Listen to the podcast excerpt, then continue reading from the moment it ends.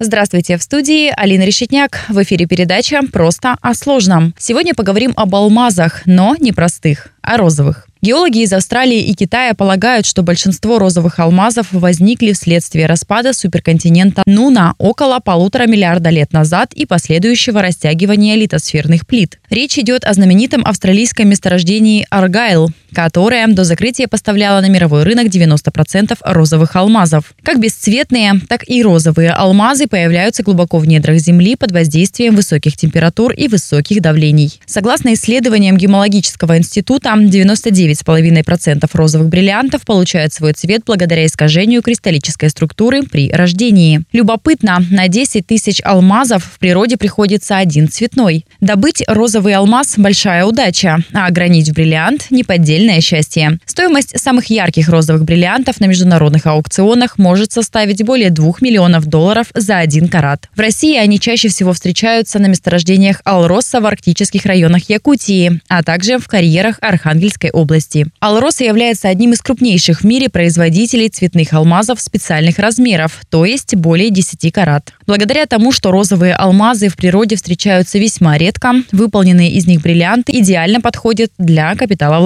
капиталовложений. Как показывает статистика, цены на бесцветные и цветные бриллианты на протяжении 15 лет продолжают показывать устойчивую тенденцию к росту. С 2005 года розовые бриллианты подорожали более чем в 4,5 раза.